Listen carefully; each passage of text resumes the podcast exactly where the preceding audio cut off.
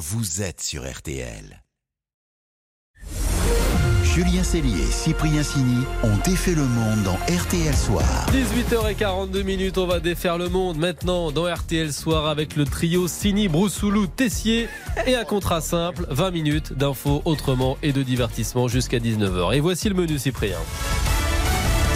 Ce soir, on défait le muguet. D'où viennent les brins que vous trouverez chez votre fleuriste ou sur une table de camping au coin de la rue Enquête sur ces clochettes qui valent de l'or. Au menu également le carton de Super Mario et des chaussures qui vous font courir sans courir. C'est à peine croyable. On défait le monde de la quotidienne. C'est parti. On défait le monde dans RTL Soir. Et voici le son du jour. Le muguet, le muguet, le muguet du 1er mai. Le muguet. Dernière ligne droite chez les producteurs, les grossistes et les fleuristes. Ça me met en joie le muguet. La Plus de- bande originale de cette émission est disponible. Ouais, je sais pas si on va en vendre beaucoup.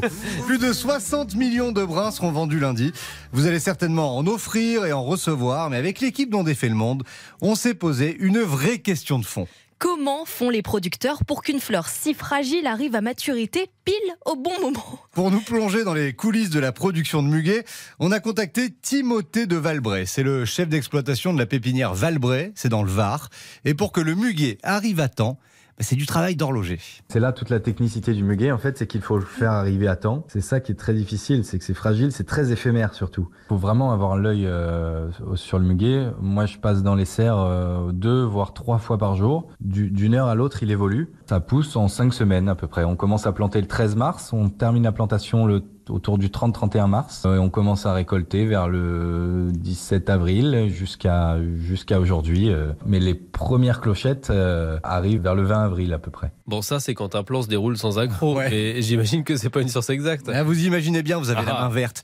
Donc ensuite, il y a plein de techniques pour jouer sur la vitesse de pouce, mais alors au millimètre près, afin que tout soit parfait pour le 1er mai. S'il est trop en on peut fermer nos serres, donc ce qui va faire effet de serre et ce qui va permettre de chauffer nos serres et d'accélérer la pousse du muguet. S'il est trop en avance, on blanchit également les serres pour faire de l'ombre et pour, euh, pour qu'il fasse plus frais dans la serre pour pas qu'il arrive trop vite. On peut le mettre en chambre froide et le garder une petite semaine en chambre froide maximum. Il ressort nickel, il bouge pas. Alors un beau muguet, c'est la taille des clochettes, c'est le nombre de clochettes, c'est la hauteur de feuilles et donc la hauteur de la fleur. Pour arriver à avoir cette hauteur, nous, on a des toiles d'ombrage. On essaye d'ombrer au maximum pour que le muguet aille chercher la lumière. Et du coup, le mu- le muguet monte. Donc, on essaye de le faire monter. Pas trop haut, parce que s'il est trop haut, bah, du coup, il va avoir tendance à tomber. C'est pareil, il faut temporiser. Et Il y a moultes astuces Ah oui, en oui, c'est fait. compliqué, Mais euh, il va coûter plus cher ou pas cette année? Parce Ah. que tout augmente. Bah oui, l'inflation est partout, et sans surprise, même sur le muguet. Nous, le pot de muguet, il a été plus que multiplié par deux. Les terreaux ont pris 20%, les plaques en plastique dans lesquelles on pose les pots pour les expédier ont pris euh, 30%. Le transport a pris aussi, donc c'est assez compliqué. Nous, on a réussi à avoir une augmentation de nos prix de vente de seulement 10%. Il y a moins de raisons effectivement que l'inflation se fasse sentir sur le brin. Mais quoique, il y a le muguet des bois. Normalement, il y a beaucoup de muguet des bois sur le marché. Le muguet des bois n'est pas encore arrivé. Il est un petit peu en retard parce que bah, dans, les bois, ils peuvent pas gérer le climat et le faire arriver pile au bon moment. Donc le muguet des bois, il y en aura très peu cette année. Et le brun, je crois savoir qu'il y en a un petit peu moins aussi. Euh, du fait de qu'il y ait beaucoup de pluie et un petit peu de pluie en ce moment sur la région nantaise. Vu qu'il y a moins d'offres, peut-être que la demande va, va faire flamber le prix. Je sais pas, peut-être. En gros, cette année, vous devriez payer le brin entre 2 euros et 3 euros. Mais c'est une moyenne. Est-ce qu'on pourrait Ouais. juste réécouter la petite musique euh, Demandez à Damien Béchiot. Le muguet du 1er Voilà, ça je m'en lasse pas. Ah, mais je l'ai eu toute la journée dans la tête. Le muguet du 1er mai. RTL, Sous les radars. Allez, on défait l'info passée sous les radars. Aux États-Unis, un homme a gagné trois fois à la loterie en jouant, tenez-vous bien, trois fois les mêmes numéros, Laurent. Qu'aux Oui. autres, ça. Vous avez bien entendu. Les mêmes numéros, c'est dingue, mais c'est aussi simple que ça. Alors, vous allez la voir. Cet habitant du Maryland de 52 ans a réussi l'exploit de gagner trois fois consécutivement en moins d'un an au jeu Pick 5. Vous devez donner les cinq bons chiffres dans l'ordre exact. Vous pouvez répéter les numéros. Alors, notre big winner, c'est le surnom qu'il s'est donné, sort l'an dernier. En mai, ses chiffres portent bonheur. Le 4, le 8, le 5, encore le 4 et encore le 8. Dans cet ordre, il joue avec deux tickets distincts sur le même tirage. Et là, boum C'est gagné L'ordre des chiffres est exact. Avec ces deux tickets, il remporte deux fois 50 000 dollars, donc 100 000. Appréciez le calcul de tête. Et oui, merci. Et là, vous vous dites, bon, il va s'arrêter là, profiter de son argent. Mais quelques mois plus tard, sa femme lui dit, Vas-y, fonce. On sait jamais, sur un malentendu, ça peut marcher. alors allez hop, l'habitant du Maryland prend un ticket il y a deux semaines, la même suite écrite, le 4, Non. le 8, le 5, le 4 et 8. Et devinez quoi? Bingo Les chiffres ressortent 50 000 dollars en plus dans la poche, incroyable scénario. Le gagnant a indiqué au responsable de la loterie, euh, bientôt en faillite, en état de stress total, vous imaginez, qu'il allait continuer de jouer. Bon, tout le monde va utiliser euh, bah, sa combinaison de chiffres hein, maintenant. Et en tout cas, notre big winner est un romantique. Il va utiliser ses gains pour emmener sa femme en vacances. Royal. La Dolce Vita au programme. C'est la moindre des choses. ouais. Moi qui joue toujours les mêmes numéros. Ça marche pas du tout. bah, avec Ah si, j'ai gagné deux fois la, la semaine dernière. 2 euros quoi. 4 euros à chaque fois. Wow, c'est le début, c'est le début. Ah, C'est pas mal, c'est le début de la fortune. Allez, une petite pause et on défait le monde continue dans RTL Soir avec Super Mario, le film d'animation qui cartonne au cinéma. Julien Cellier, Cyprien Sini. On défait le monde. Julien Cellier, Cyprien Sini ont défait le monde dans RTL Soir. On défait effectivement toujours le monde dans RTL Soir et voici maintenant notre winner du jour, un grand gagnant. Oui, un grand gagnant nommé Mario, c'est le plombier à moustache le plus célèbre du monde. Super Mario qui fait tout simplement exploser le box-office, Émilie. Eh oui, Mario, on ne s'en lasse pas après toutes ces années. Son film sur Super Mario Bros, sorti au cinéma au début du mois, est bien parti pour devenir le plus grand carton de l'année. Déjà plus de 4 600 000 entrées en 3 semaines. Je pense que c'est le plus gros succès d'un film d'animation depuis La Reine des Neiges 2. Pauvre Elsa. Eh oui. Et euh, le film est produit par Universal, Nintendo, mais aussi le studio français Illumination, à qui on doit notamment. Moi, moche et méchant, et les mignons. En seulement trois semaines, Super Mario Bros est déjà devenu le plus gros succès de l'histoire pour une adaptation de jeu vidéo en France comme aux États-Unis. Et pourtant, c'était pas gagné, car il y avait déjà eu un premier film en 1993 qui avait fait un flop. Il ne reprenait pas les éléments du jeu historique, et ça, à l'époque, ça n'a pas du tout plu aux fans. pas pareil, c'est pas la même histoire. Ben oui, parce qu'on ne badine pas avec Mario qui a vu le jour au Japon en 1981. Il était tout simplement personnage dans le jeu Donkey Kong. Il était dispo à l'époque sur les bornes d'arcade dans les jeux, dans les salles de jeu, et au départ, il n'avait rien d'un winner. Le héros, ben c'était pas Mario, c'était le gorille. Et Mario s'appelait pas Mario, mais Jumpman. Et là, ben ça va être le coup de massue, mais Mario n'était pas plombier, Oh mais charpentier. Ah oui, il faut savoir que Mario aurait pu ne jamais voir le jour sur Nintendo. À l'origine, c'était Popeye qui avait été choisi. Les épinards, tout ça quoi. Eh oui, ça vous rappelle des souvenirs Oui. Et finalement, le prototype n'a pas plu et tout a été annulé. Le plan B. It's me, Mario. Septembre 1985, c'est la naissance du jeu Super Mario Bros sur Nintendo. Au début des années 1990, des sondages aux États-Unis montrent même qu'il est plus connu que Mickey Mouse. En moins de 50 ans, il est décliné sur plus de 200 jeux. Alors il faut savoir qu'à l'origine, Mario était muet. On décide de le faire parler en 1987 et on choisit une voix française. Bonjour, je m'appelle Charles Martinet, mais vous me connaissez peut-être un tout petit mieux comme ça. Hello, it's me, Mario. Génial Imagine, c'est ton père. Mais ça fait 36 ans que Charles Martinet fait la voix officielle du personnage. Julien ne s'en remet pas. Euh, Pourquoi on aime autant Mario? On rappelle qu'à l'époque, il y avait une grosse concurrence. Spider-Man, Batman, Superman. Les programmateurs ont donc choisi de prendre le contre-pied. Avec son look moustache, salopette, casquette, il a un petit côté Philippe Martinez. Et Mario, on l'aime parce qu'il est tout simplement l'anti-héros. Avant, quand on avait des vieux téléphones, Ouais. bah, ça c'était ma sonnerie de téléphone. Je précise quand même que la moyenne d'âge du joueur de jeux vidéo en France, c'est 40 ans. Bah oui, non, mais c'est complètement générationnel. On joue plus que nos Vous, enfants. Émilie, vous êtes très jeune. Mais nous, les vieux, là, bah, euh, les, parlez 30 surtout moi, les euh. 35, 45 ans, Ah, Mario ah, Bros, oui. c'est. Voilà. Ah, vous êtes tous accros. La Voilà, base. Un peu, en quelque sorte.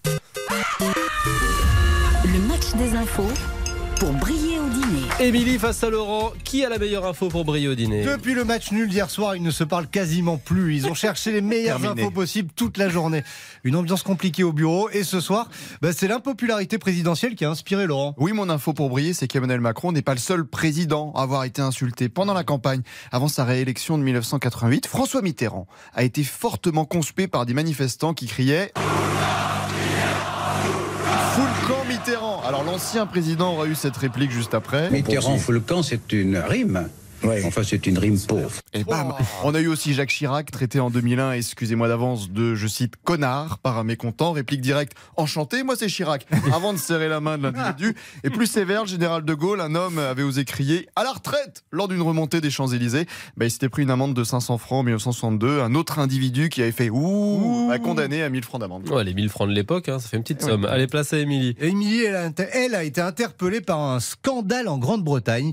Un peu Oh. plus d'une semaine du couronnement, deux gardes royaux se sont fait virer car testés positifs à la cocaïne et au cannabis. Ça fait mauvais genre. Eh oui, mon info pour briller, ce sont les poils des bonnets des gardes britanniques. Un accessoire qu'ils ont piqué aux Français du Ah bon temps de la garde impériale, et oui, de Napoléon Ier. Ils avaient adoré le style car ça les rendait plus grands, plus intimidants. Et donc ils portent ce bonnet depuis 1815 et c'est de la vraie fourrure. Bon, je vous rassure tout de suite, aucun animal n'est abattu juste pour euh, le bonnet. La peau vient d'ours décédés de mort naturelle, donc euh, au Canada. Ah oui, c'est une niche quand même.